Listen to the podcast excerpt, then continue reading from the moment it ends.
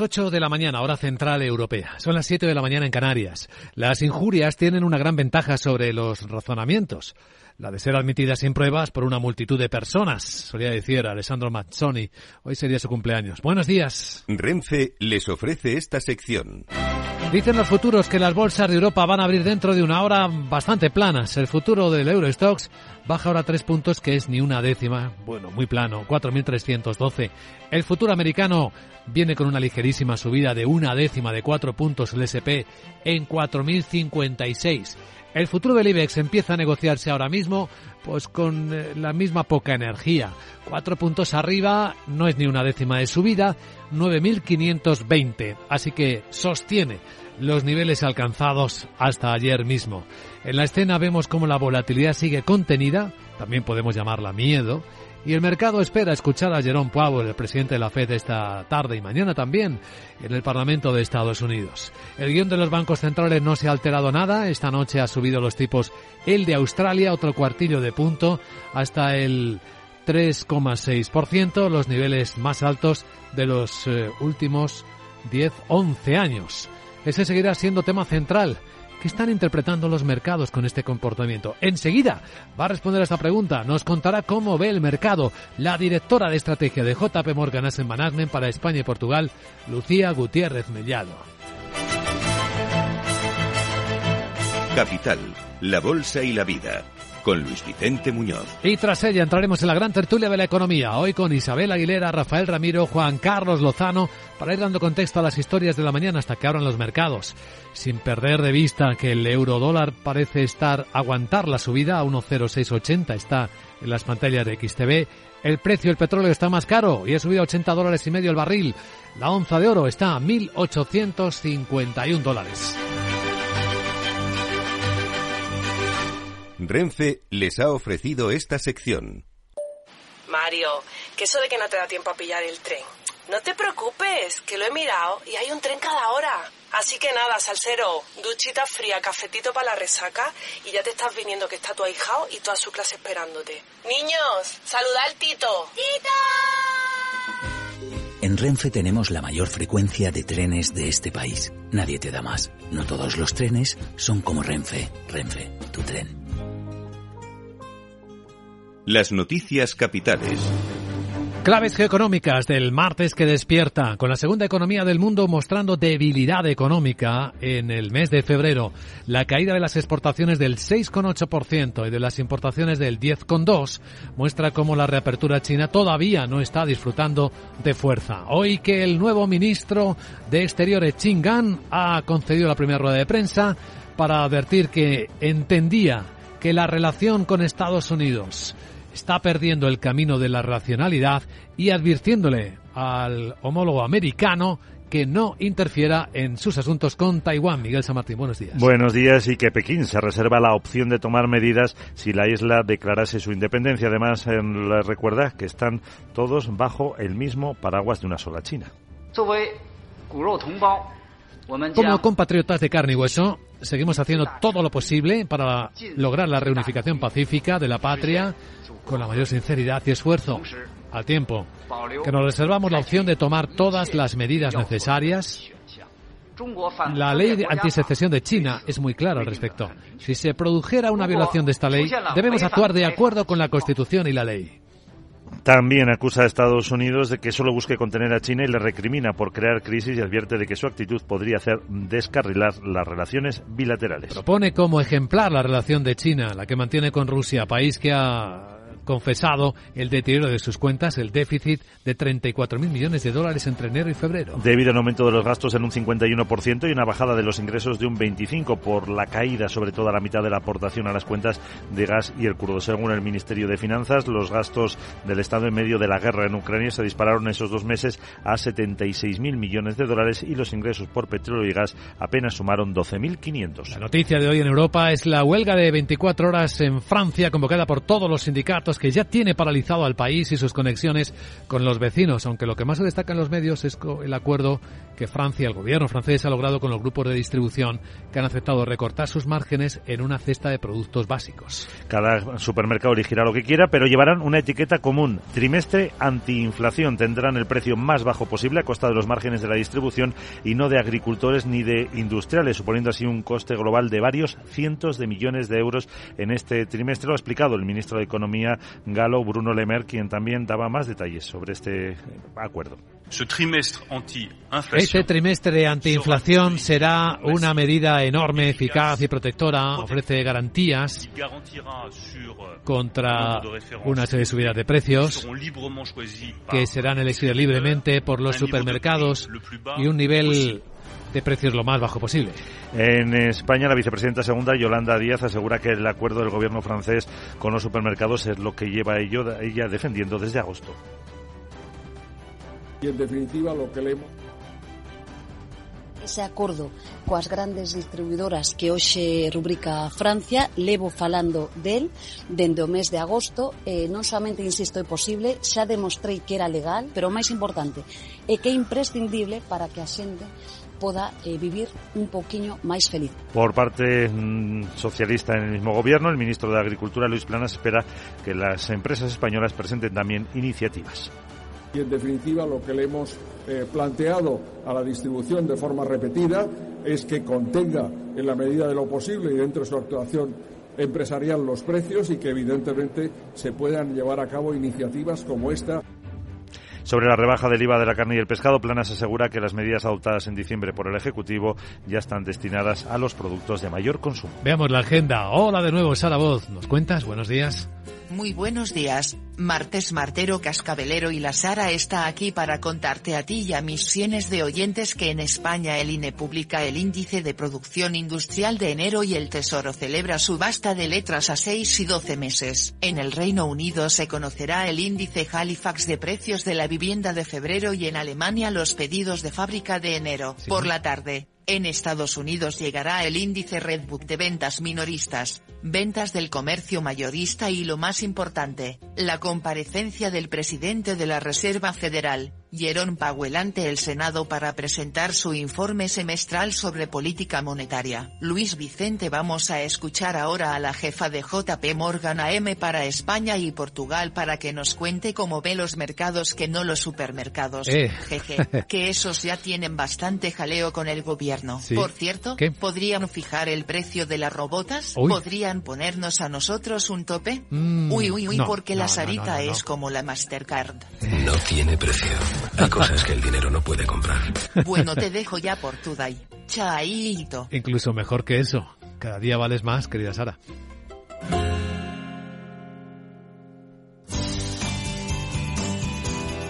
Un vistazo al tráfico en conexión con la DGT. Alejandro Martín, buenos días. Muy buenos días, ¿qué tal? Hasta vamos a encontrar complicaciones de entrada a la capital madrileña por la 2 a la altura de Torrejón de Ardoz, a 4 Pinto y Butarque, a 42 en el entorno de Parla, a 6 en la zona del Plantío. También complicada en Barcelona, la AP7 en Castellbisbal hacia la ciudad condal, en la C58 en Cerdanyola del Vallés, en ambas direcciones, muy densa en Granada, la 44 en el Pinar, sentido Motril y ya en Sevilla la entrada a Sevilla capital por la 49 a su paso por Tomares y por último en Vizcaya también complicada la 8 en el regato hacia Cantabria. Además les pedimos precaución porque pueden encontrar bancos de niebla en la provincia de Guadalajara, también en Lleida, Barcelona y en la zona norte de la Comunidad de Madrid.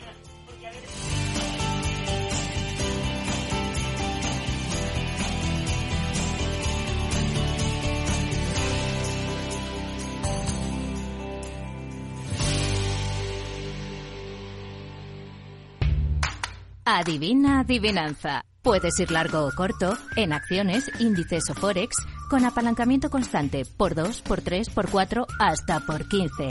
¿Te la sabes?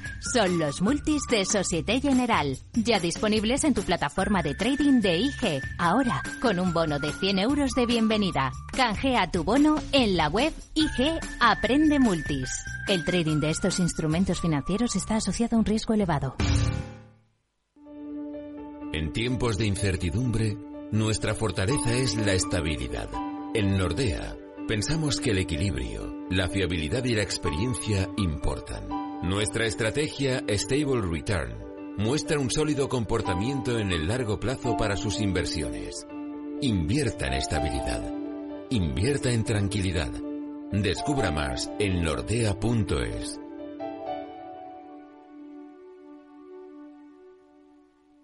Conoce Cuchabank, el banco que firma la mitad de sus hipotecas por recomendación de sus clientes. Consúltanos directamente. Cuchabank, tu nuevo banco. Más info en cuchabank.es.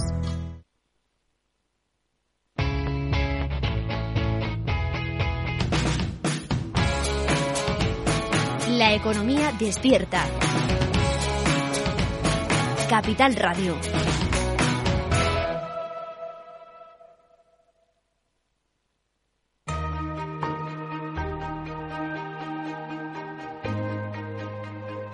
La entrevista capital.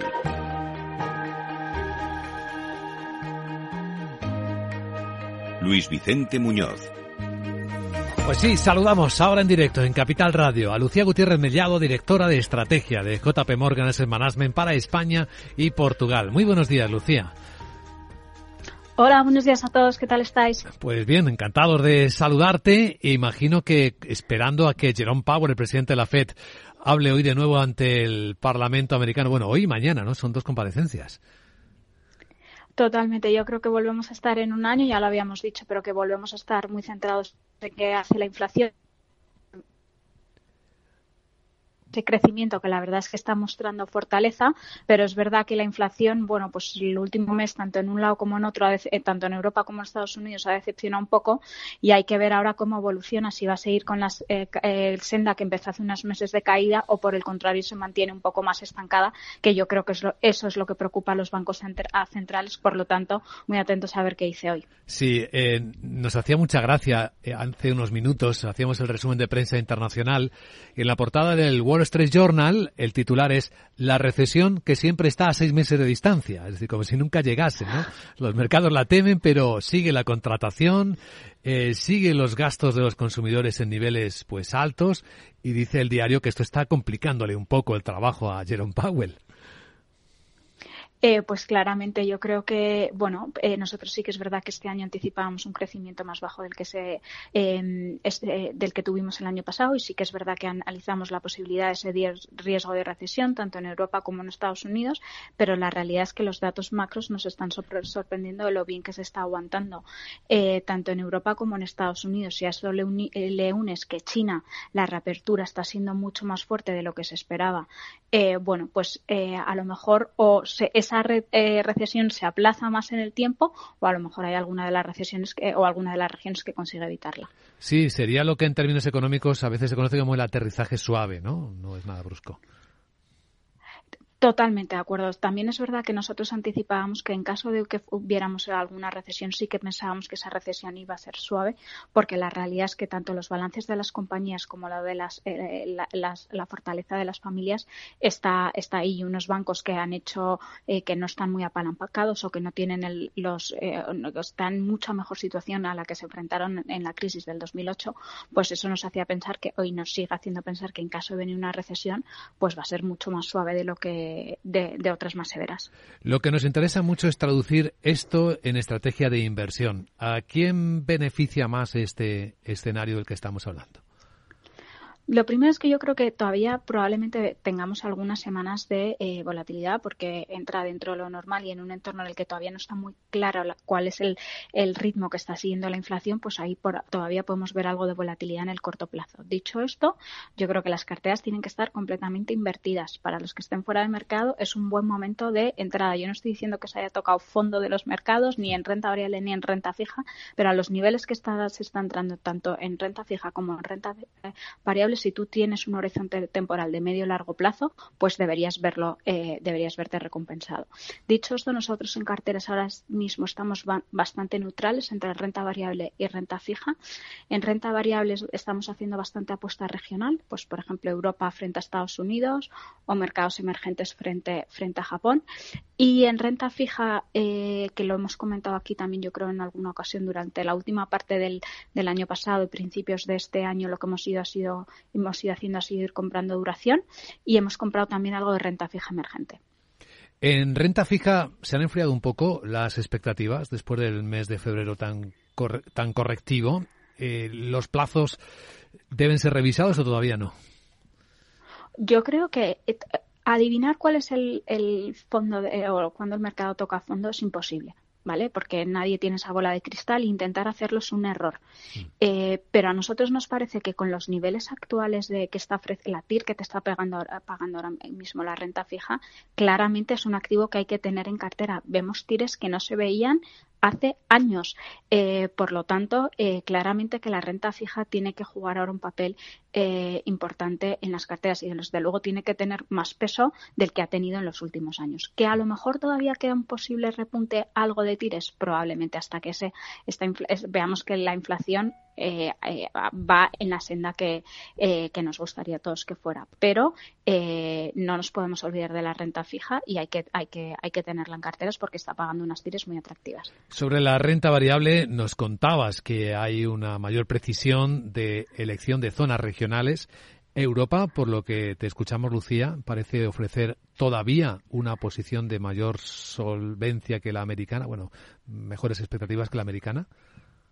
Bueno, yo creo que también desde el punto de vista de valoración eh, la renta variable europea está más atractiva que eh, la americana. Hacía mucho tiempo que nosotros no, eh, siempre en los últimos años habíamos estado más largos de Estados Unidos que Europa o a veces las dos neutrales, pero y desde hace bueno unas, unos meses pues pensamos que el movimiento ahora tiene que ser tener renta variable europea en carteras donde las valoraciones son más atractivas y donde la, los datos macro están sorprendiendo positivamente. Con esa visión estratégica del equipo de JP Morgan Management, ¿cuáles son los fondos que juegan más acordes con esta visión que acabas de compartir, Lucía?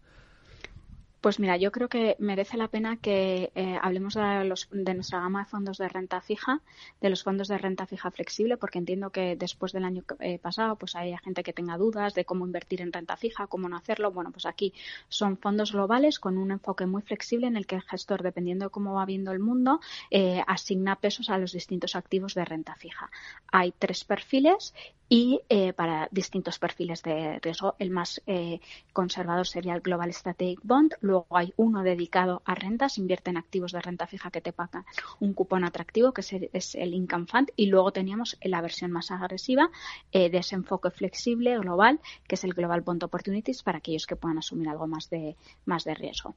Pues eh, ahí está el excelente recorrido desde el contexto, la visión por mercados y también a partir de las herramientas para aprovechar este escenario. Lucía Gutiérrez Mellado, directora de estrategia de JP Morgan Asset Management para España y Portugal. Gracias por compartirlo en Capital Radio. Que vaya bien el martes.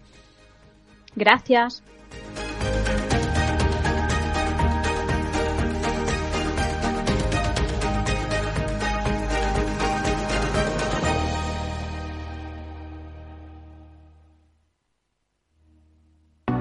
¿Es de los que busca oportunidades en todas partes? Únase a más de 300.000 inversores de todo el mundo comprometidos con su trading. Con CMC Markets obtendrá una experiencia de trading mejorada con una plataforma de nivel institucional varias veces premiada con más de 12.000 activos a su alcance. Opere con el mejor. Pruébelo sin compromiso con una cuenta demo. Entre en cmcmarkets.es o llame al 911 140 700.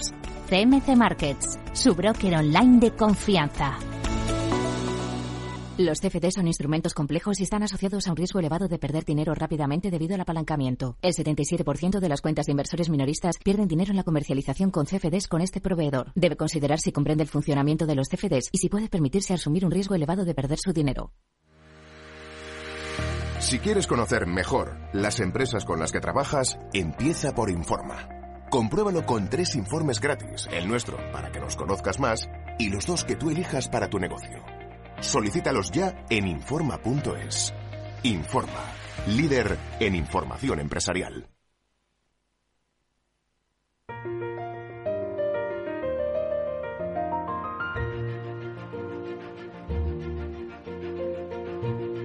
En Capital Radio comienza la gran tertulia de la economía con Luis Vicente Muñoz. Bueno, abrimos esta mesa redonda, esta mesa de trabajo sobre los temas de la actualidad. Hoy con Isabel Aguilera, que es eh, consejera empresarial. ¿Cómo estás, eh, Isabel? Buenos días. Muy bien. aquí, disfrutando de la lluvia. Disfrutando de la, la, lluvia. pata coja. la pata coja. Bueno, eh, con buen humor siempre. Juan Carlos Lozano, periodista especializado en información económica del grupo Prensa Ibérica. ¿Cómo estás, Juan Carlos? Muy bien también. Muy buenos días. Muy buenos días. Esperando que llueva más. Más. Sí, hace falta el agua. Eh, Rafael Ramiro, profesor de ICADE Business School de Universidad Pontificia de Comillas. ¿Cómo estás, profesor? Tarde, porque iba a decir lo de Juan Carlos, que hace falta que llueva más y se ha adelantado. Bueno, pero bien. contra más bien. seamos Puede mejor. llover más todavía. Sí, sí, tiene que llover más, porque esto está muy, muy seco todo, ¿eh? Sí, sí. Yo creo que agua es riqueza. Y si no la tienes, pues mal vamos. Tienen Así que es. pasar cosas. Bueno, y están pasando. Hoy en Francia está pasando algo bastante grande, bastante gordo. Cuando tengamos los datos, pues podremos valorar mejor. Pero el país está ya paralizado por una huelga de todos los sindicatos intentando paralizar otra cosa, la reforma del sistema de pensiones del gobierno francés ya aprobado. Pero fíjense que el día antes, eh, y me gustaría que lo comentarais, sabéis que han llegado a un acuerdo, ¿no? El gobierno francés con, Con los los supermercados. para que a costa de sus márgenes una cesta de productos básicos de consumo eh, se limiten las subidas. Lo llaman algo así como la operación inflación trimestral. Durante un trimestre lo van a tener activo. ¿Qué os parece? Yo, yo, yo pienso, o sea, primero, habrá que ver ese, ese acuerdo, eh, qué detalle, cómo, cómo se hace eso, ¿no? O sea, cómo que va a ser solo a costa de sus márgenes. Bueno, mm, el titular está ahí. A mí me, me cuesta pensar, siendo unas grandes superficies, que el 100% vaya a ser a costa suya. De alguna manera, los, sus proveedores y los agricultores, de alguna manera, se van a ver afectados. Y la otra pregunta que yo tengo es, bueno, ¿hasta dónde llega ¿no? Pues la gran distribución? Y cómo eso afecta al pequeño distribuidor a la hora de ser competitivo de vender, ¿no? Porque si hay esa cesta que es bueno para el país probablemente y para las familias, pero desde un punto de vista de competencia, el que no tiene la capacidad o no está en ese acuerdo probablemente se ve perjudicado, ¿no? Entiendo yo. ¿no? Sí, porque recordemos que es voluntario el acuerdo y que lo que ha explicado el ministro de Economía francés, Bruno Le Maire, la explicación de este acuerdo va en estos términos. Et je suis heureux de vous annoncer qu'avec l'ensemble des distributeurs, nous avons trouvé Aquí anunciaba el acuerdo con los, eh, las empresas de distribución y que afecta a los eh, precios de los bienes de consumo básico, lo que nos permitirá tener los precios más bajos posibles en una serie de bienes de uso diario en un periodo de un trimestre. Y explica más. Ce trimestre anti-inflation sera un dispositif massif, Este trimestre antiinflación será una medida enorme, eficaz y protectora. Ofrece garantías contra una serie de subidas de precios que serán elegidas libremente por los supermercados y un nivel de precios lo más bajo posible. No sé si es mucha explicación o no, pero sí que Yo- dice yo- que es todo elegido. depende de la letra pequeña. ¿Quién determina qué productos en qué sitios? Porque eh, productos en promoción hay en cualquier gran superficie, en cualquier supermercado. Entonces todo depende de qué se trate durante cuánto tiempo, porque claro, mm, imagínate, una cesta básica, leche, huevos, pan, ¿vale? Pero mm, siempre hay promociones, ¿no? Entonces dices, ¿son los productos en promoción o son siempre los mismos en todas las partes y de qué manera, ¿no? O sea, si es un tema voluntario, tiendo a pensar que se puede llevar de una manera bastante bien. Por lo tanto, me parece una medida, sobre todo comunicativa, que queda fenomenal. Me preocupa, sin embargo, en Francia, eh, y por la huelga que me estás contando, lo que será estos días volar a cualquier lugar de Europa. Porque no te puedes imaginar la cantidad de retrasos que yo he tenido Sí. con por culpa de los controladores aéreos de Francia, por culpa de la huelga de Francia, porque Francia está en huelga. Porque O sea, está en el centro de Europa. Está claro. en todo el medio y no sabes cómo afecta al resto. Es cierto. Bueno, sabemos poco de la medida, efectivamente. Eh, lo que sabemos, eh, hay un par de cosas que apuntan a, a algo medianamente razonable, ¿no? Que hemos que hemos dicho que es una cesta limitada. No sabemos efectivamente si es una cesta que desde el gobierno van a decir son estos productos o los va a elegir la, la propia si superficie cambian, y y si si cambian. Suena porque, claro, elegido por los operadores. pero claro, elegido por los operadores, pues tiene el riesgo que todos, que todos imaginamos, ¿no? Que puedan elegir productos. Luego, ta- yo también dudo que el 100% vaya contra los márgenes de las, de las compañías. Algo van a tener que poner de su parte, digámoslo así, tanto productores como, evidentemente, consumidores. Y luego la otra parte que me parece también razonable es que está acotado, según ha- han dicho, a, a un trimestre. O sea, Sí. está muy acotado. lo cual también es un signo bastante bastante razonable, ¿no? Porque eh, ya sabemos que aquí en España se tienden a plantear medidas que nunca sabes cuándo acaban y a veces se quedan ya eh, como por las los siglos de los instituciones se crean, se crean, se Bueno, crean. como os podéis imaginar, ella ya lo decía antes y lo ha dicho muchas veces, la vicepresidenta tercera del Gobierno y ministra de Trabajo, Yolanda Díaz. e, en definitiva, lo que le hemos eh, planteado... Ese acordo coas grandes distribuidoras que hoxe rubrica Francia, levo falando del dende o mes de agosto, eh, non somente insisto é posible, xa demostrei que era legal, pero o máis importante é que é imprescindible para que a xente poda eh, vivir un poquinho máis feliz. Pois pues eso. No, al, al final un poco lo que ha dicho Isabel, o sea, libertad ayer ya la tenían cualquier cadena de distribución francesa o española de poner esa cesta. Aquí lo que se ha hecho es empaquetarlo políticamente para Exacto. que parezca que gobierno con la gran distribución estamos ayudando al público, cosa que es bienvenida, pero yo vuelvo, ¿no? El- ese pequeño distribuidor, esa pequeña tienda, ¿cómo puede competir contra esa supuesta eh, cesta que ahora se le está dando mucha promoción? Es decir, se estaría produciendo un hecho de competencia desleal. Totalmente. Bueno, también depende de cómo, ¿eh? Porque el comercio de proximidad también tiene otras eh, posibilidades de ofertar. Eh, y, y tienen diferentes herramientas, que si la llevada a domicilio, que si eh, solo productos determinados y escogidos, que si saben lo que tú compras y entonces te ofertan sobre lo que Pero tú compras. eso lo tenían también ayer. Por eso O sea, te digo que, que al final lo que me demuestra eso, de- ya lo llevo diciendo, o sea, afán, primero uno, afán de protagonismo, es decir, yo ya lo he dicho, qué lista soy. Bueno, yo se lo voy a dar. ¿eh? ridículo, ¿eh? yo creo que lo ha dicho y dice, poder se puede hacer. Pero ha dicho eso o, haciendo. o- Ha- o ha dicho han es estado hablando Sí. o han, eso, o han estado hablando de topar los precios. No, pero, pero es que al final lo que demuestra es que unas buenas relaciones entre empresas y Eso sí. gobierno y dentro del gobierno hace que las medidas se puedan llevar a cabo, sean reales o sean simplemente de gestión política. Pero el matiz de Juan. Carlos es importante. ¿eh? Sí, sí, Una sí. cosa es topar, otra es un acuerdo voluntario de aplicar promociones. Eh, Sí, y- lo de voluntario da, da la imagen de buen rollo, o sea, de buenas relaciones. Mm. Y se llega más lejos cuando estás actuando de manera conjunta. Y luego a ver ver qué si dicen las autoridades de la competencia, que algo tendrían que decir, ¿no? Que observar al respecto, efectivamente. Yo lo tengo clarísimo. O sea, aquí cada medida que se toma depende del ángulo que, que, le, que, le, que, le, que le des, ¿no? Y entonces en este caso creo que el pequeño distribuidor es el que se ve de alguna manera eh, perjudicado más que nada por esta publicidad entre comillas y este empuje y este sello del gobierno también a esa ce- cesta. Y Ya, entonces pero los pequeños no tienen cara y ojos, no tienen Sí, pero el grande, el grande si lo hace, si el grande lo hace también tiene sus, sus intereses y tiene algo que llevarse, si no, no lo va a hacer voluntariamente. Depende de cuánto, porque irte a una gran superficie implica que tienes que coger el coche y desplazarte y aparcar.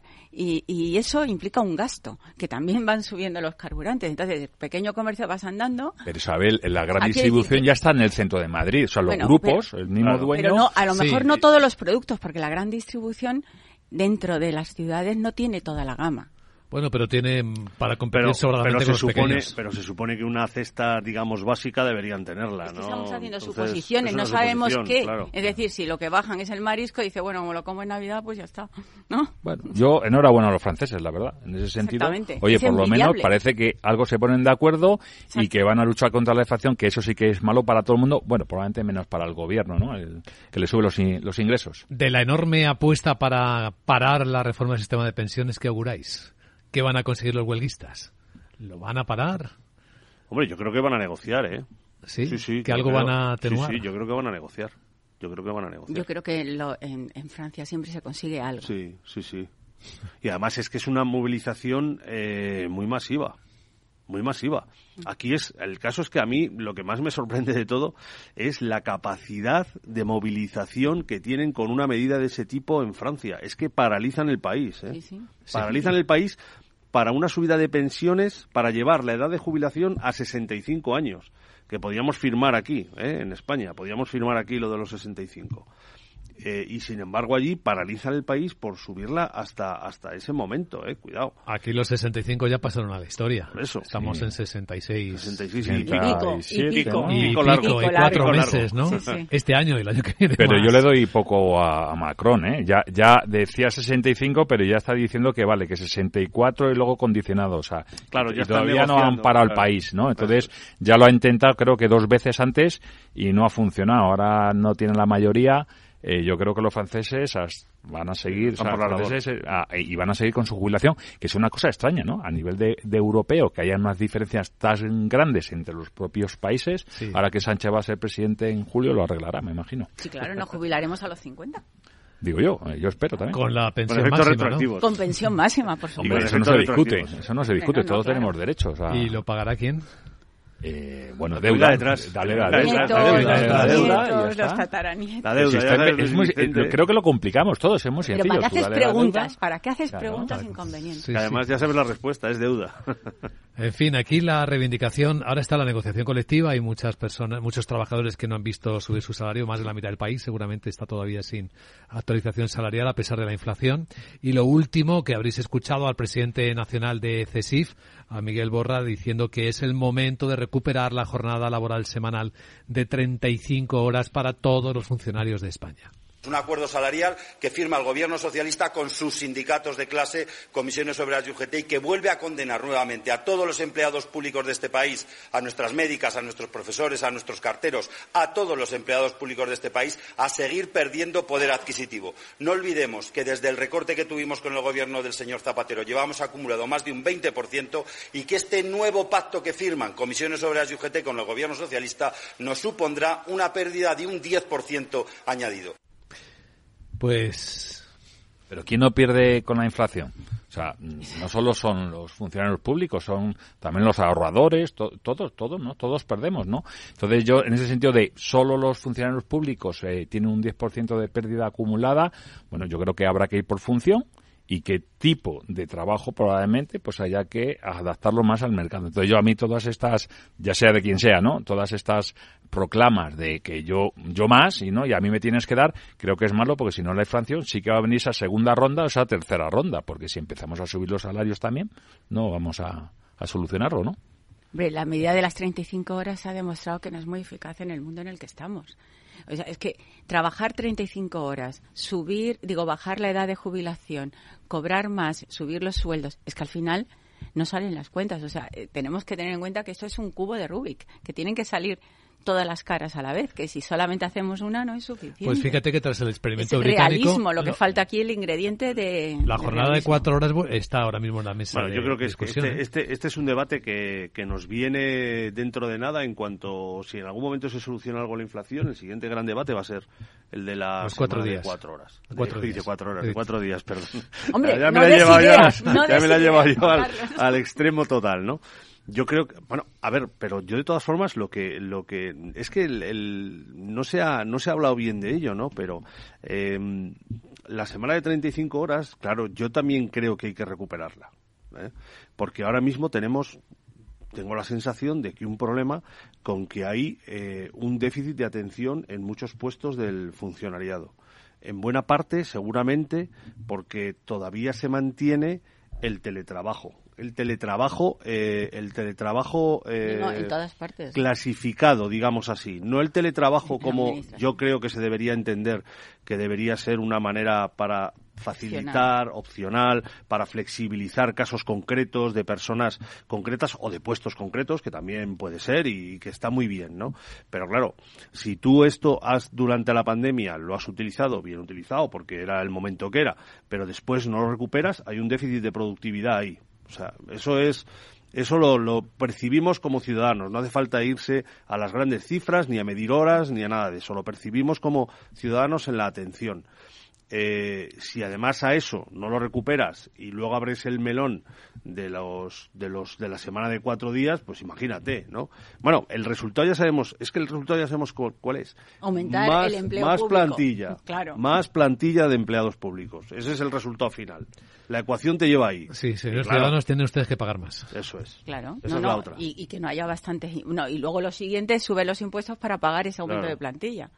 Bueno, en, la, ecuación que dice Juan Carlos falta la famosa productividad, ¿no? Mm. Al final, el experimento en el Reino Unido ha salido muy bien pero yo la pregunta que hago es, si haces lo mismo en cuatro días en lugar de cinco, pues lo que siempre se ha dicho, que todas las empresas con un 20% menos de la, gente podrían funcionar. Eso es lo que he oído yo siempre en, ¿no? en el mundillo, ¿no? Eh, hay un 20% que seguro que no lo podíamos quitar. La cuestión es que no sabemos o no se puede hacer. Yo creo que la productividad, que también es muy difícil de medir y depende del enfoque. Comentabais ayer eh, el, mercado negro de, las citas en la seguridad social. O sea, a mí me parece esto, o sea, del siglo pasado, ¿cómo podemos estar en España con un mercado negro que para hacer una gestión de la seguridad social haya agencias que, que las están comprando y eso se pueda permitir en, en, en un gobierno ¿no? de, la, de la Unión Europea, ¿no? Entonces, yo no soy partidario de si 35 horas, 4 o 5. O sea, yo creo que cada empresa, en cada puesto de trabajo, tienes una manera de ser más productivo y de retener el talento. Hay veces que necesitas dar más cosas para poder retenerla y, o atraer el talento y otras cosas que probablemente no. Ley de oferta a la Claro, pero, es un No, exacto. Es que al final se trata de no igualar. Hay trabajos que se pueden hacer no en 35, en 25 horas y otros necesitan más horas y a lo mejor más gente. Eh, el tema es para todos lo mismo. O sea, mm, mm, se trata de hilar fino, ¿no? De gestionar y saber qué puestos se pueden hacer en remoto y durante cuánto tiempo, qué otros se pueden hacer allí. Es tocar, eh, es hilar fino, es, es, tocar la orquesta. Yo, tengo por suerte, creo que tengo mm, mucha relación familiar con personas que son funcionarios públicos, ¿no? Y yo lo oigo en casa cuando llega, oye, el Bedel también quiere tener dos días en casa. Claro y a mí me parece que tiene el mismo derecho que la otra persona, porque como derecho es el mismo, pero como haces un trabajo de bedel eh, en, remoto, o sea, pero tiene el mismo derecho. Y, es verdad, hay que explicar a la gente, decir, no, es que como tú tienes esa función, pues no, tú no, tienes eso. No tienes los mismos derechos. Pero es, que cuando tú optas a un trabajo, tienes una serie de características. ¿Cuál es tu descripción del trabajo? Cuál es tu remuneración, cuáles son tus deberes y cuáles son tus derechos. Son atributos del puesto de trabajo. Son atributos del puesto de trabajo, no son derechos.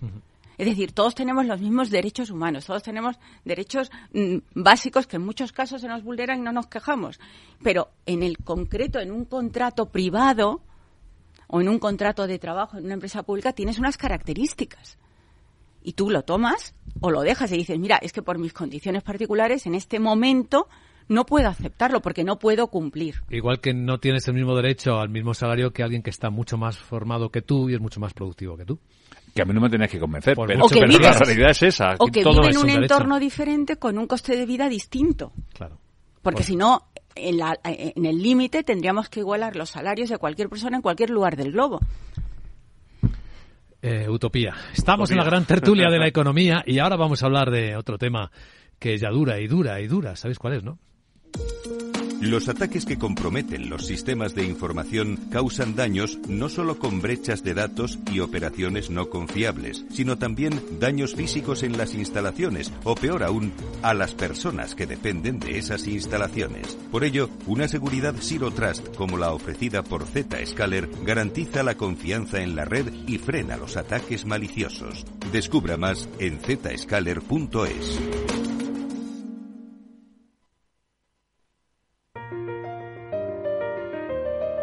La gran tertulia de la economía, solo en Capital Radio.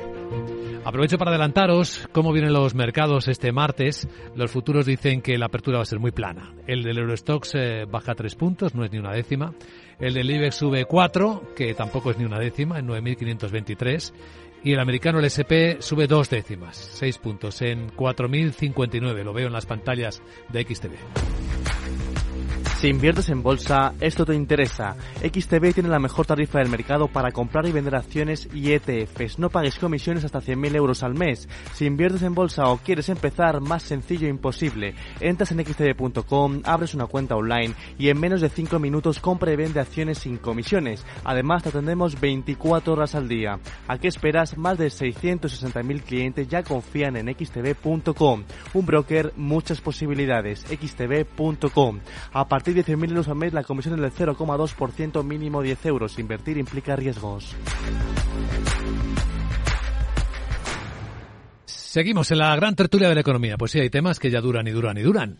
Uno es ferrovial, es cierto, y otro es Indra, porque fíjense que ahora con lo que tenemos delante, pues eh, por leer titulares, el gobierno prescinde del último alto ejecutivo de Indra que no controlaba. Indra completa el círculo y pacta la salida del CEO Ignacio Matáis. Cesa Ignacio Matáis, consejero delegado de Indra y último gran ejecutivo de la etapa anterior. Anterior a la intervención del gobierno, entendemos. Así que, no sé, pero eh, Indra es una empresa cotizada y tiene un código de buenas prácticas de buen gobierno, ¿no? No sé, aquí. Bueno, que se ha vulnerado. yo, yo, tengo que decir que estuve 12 años en el Consejo de Indra cuando era otra Indra. ¿eh? O sea, que yo esta no la conozco y por eso puedo opinar en base a lo que ha salido en los, en los periódicos. A mí me parece que no se hacen las cosas bien. O sea, esto es la, historia de una dimisión eh, forzada, anunciada. Lo que pasa que, además, disimulada. Es que a mí no me parece mal cuando hicieron el golpe de, Estado dentro de Indra el decir, oye, y este va a salir en tal fecha. Pero esto de intentar decirnos que todo es em, casualidad, y además es que es en el peor momento, porque ha habido unos resultados excelentes, justo después de los mejores resultados, echan al CEO. Yo pues no, no lo entiendo. Luego este pacto de, bueno, es que en realidad no lo haces tan mal, por eso te quiero mantener cerquita del Consejo. El Consejo, ¿qué pinta en todo esto? Se suponía que era un Consejo independiente. Si vas a apoyar a que el primer ejecutivo salga, ¿cómo es que lo quieres tener cerca de asesor? O sea, es contradictorio, ¿no? Y, y, y, después, pues, el, tema de la inconsecuencia. Un gobierno eh, que acusa a un señor que con el 20% hace lo que quiere, cuando se está explicando que no es lo que quiere, sino lo más conveniente para la empresa, y de repente con un 20% quito y pongo señor. Y dicho eso, a un CEO y a un alto ejecutivo, em, que es una posición de confianza y es una, una posición de alto riesgo, es decir, llega hay un cambio o hay un cambio de condiciones o llega una compra o llega un nuevo presidente y porque no le gustas simplemente el color de tus ojos o el color de cómo hacer las cosas, no si, ni siquiera si lo haces bien o lo haces mal. A veces si lo haces bien por celos y si lo haces mal porque ya será, ya, ya tendrías que haber salido antes. Puede salir, ¿no? Dicho eso, eh, o sea, todo esto es inoportuno, impensado, extraño dentro de las normas de gobierno corporativo que nos comprometemos todos a cumplir y que el gobierno impulsa y, inconsecuente. O sea, es, de sorpresa en sorpresa. A mí, a mí me preocupa mucho lo, último que comentas, Isabel, del gobierno corporativo y de cómo puede ocurrir esto en una empresa que, bueno, siendo privada, porque en el fondo es privada, aunque tenga ese control de, por parte del gobierno, puede tomar decisiones, pero mm, estamos acostumbrados al gobierno de, de, Sánchez de hoy decir blanco y mañana decir negro y me quedo tan pancho, ¿no? En ese sentido. Entonces, a mí no, no, no me, no, me, no, no, no me preocupa, sí que no, no me sorprende que hacer lo que están haciendo lo van a justificar y bueno, pues se hablará dos o tres días de este tema ya, pero, pero ya lo han hecho. De hecho, lo gordo ya lo hicieron, ¿no? es una compañía todo el con un presidente y todo. increíble. es una compañía, la multinacional tecnológica de la que nos tenemos que sentir más orgullosos. Y la que hace los votos electorales, sí, la que no. pero, pero y también la que hace el control de autopistas y del tráfico aéreo, el ticketing de ciudades importantísimas como Londres. Eh, la empresa básica para todo el tema de radares y material de, de, defensa, tiene una división de healthcare también impresionante, tiene, o sea, es una empresa para sentirte orgulloso. Y lo que no podemos dar es esta impresión de, de no sentirnos orgullosos, sino de, que es una empresa que manipulamos y que gestionamos como nos da la gana por intereses partidistas. A mí me da pena, porque hay excelentes profesionales, excelentes ingenieros, excelentes productos. yo es que no las reconozco. ¿Y no hay mecanismos institucionales que, que, protejan el buen gobierno de una empresa, como en este caso de Bueno, se supone que los hay, pero es que luego lo que está claro es que depende de quién puede hacer lo que quiera. Claro, aquí hemos asistido a... Es la constatación de que el gobierno ha, metido mano en la empresa de, de, de variadas maneras y, y, no pasa nada, y sin disimular, ¿no? Como decía Isabel hace un rato, ¿no? Y sin ningún tipo de disimulo. Entonces, yo lo que me pregunto es eh, para qué sirven eh, para qué sirven las normas de buen gobierno y de gobierno corporativo en las empresas. ¿Para qué sirven? Pues para la que las cumplan es que otros. La luego- mayoría, la mayoría de las empresas a otros. las intentamos cumplir en la mayoría. sí, O sea, sí, y además eh, y, y- y se piensan y se documentan y se piden consejos cada vez que vas a hacer algo y se pide si es verdaderamente posible o no posible, si es compatible, cómo se hacen las cosas. Oye, y, y que no se apliquen el mismo cuento a aquellos que se suponen que tienen que velar por su cumplimiento, es que ¿Y es muy consejo, frustrante. ¿Y el Consejo de Indra no tiene nada que decir a todo esto? Pues está claro que no. ¿No hay consejeros teóricamente nombrados como independientes para que digan algo? Ya lo has dicho tú. Yo por ignorancia, eh, el papel de Europa aquí es eh, relevante, puede serlo, ¿no? O sea, esto, porque cada gobierno puede hacer en su país cosas como estas, ¿no?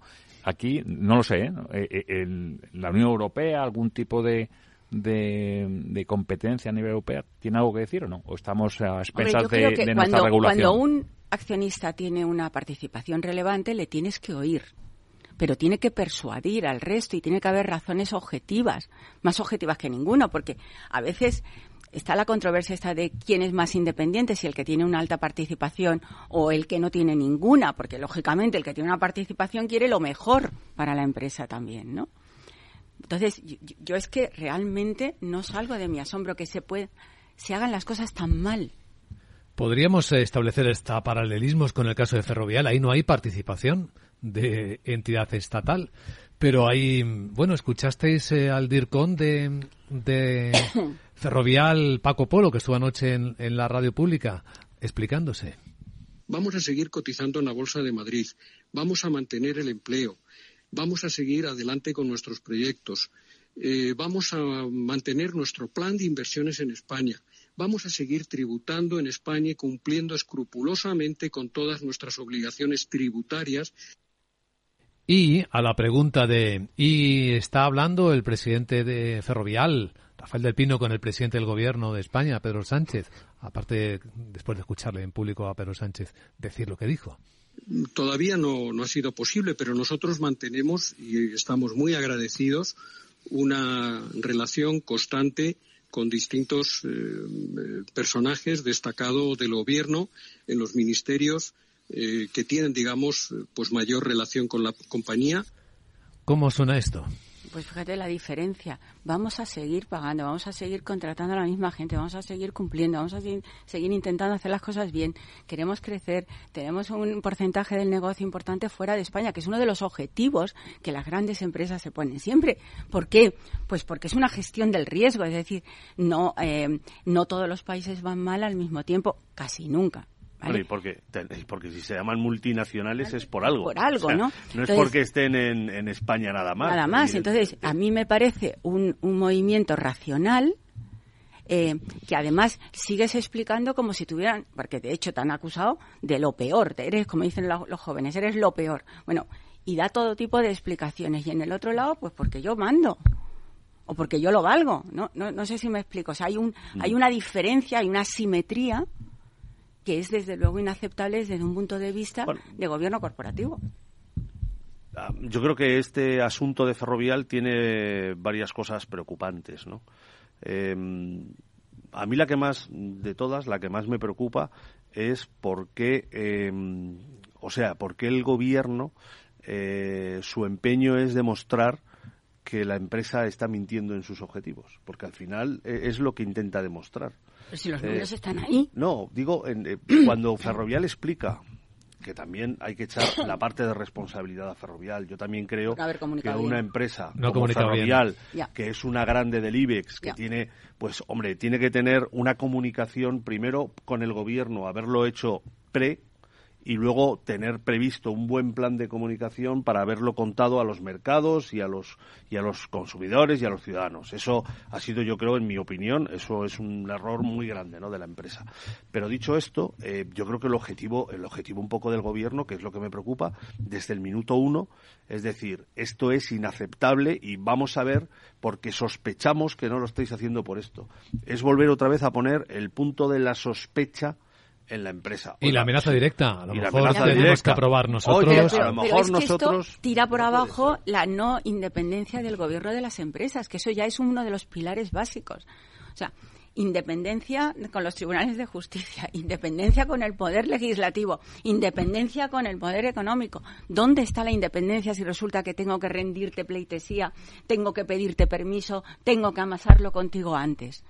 O sea, es que es una vez más que somos inconsecuentes entre lo que decimos lo que hacemos, lo que debemos hacer, lo que se nos recomienda que hagamos. Oye, vivimos en un estado, como dice la premio novelista, de dictadura invisible.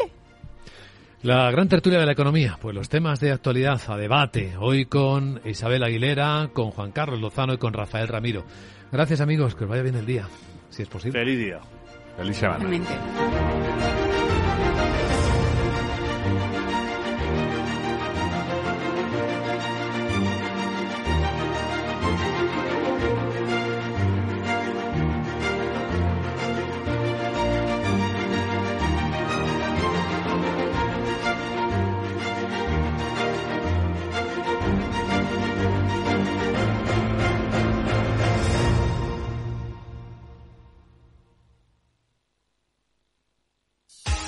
DEPAM, 150 años de consistencia en gestión de fondos de inversión y mandatos. Optimiza tu cartera con nuestras especialidades en renta fija, renta variable e inmobiliario cotizado. Consulta depamfans.com y a tu asesor financiero. DEPAM, confianza y conocimiento.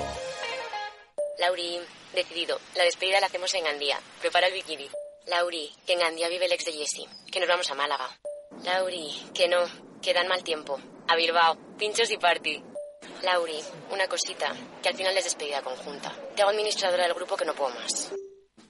En Renfe tenemos más de 1500 destinos para que siempre puedas llegar a donde quieras llegar. Nadie te da más. No todos los trenes son como Renfe. Renfe, tu tren. Si te consideras un apasionado de los mercados financieros y te interesa la bolsa, debes saber que comprar o vender acciones y ETFs con XTB no tiene ninguna comisión hasta 100.000 euros. Abre tu cuenta 100% online en 5 minutos. Un broker, muchas posibilidades. XTB.com. A partir de 100.000 euros al mes, comisión del 0,2%, mínimo 10 euros. Invertir implica riesgos.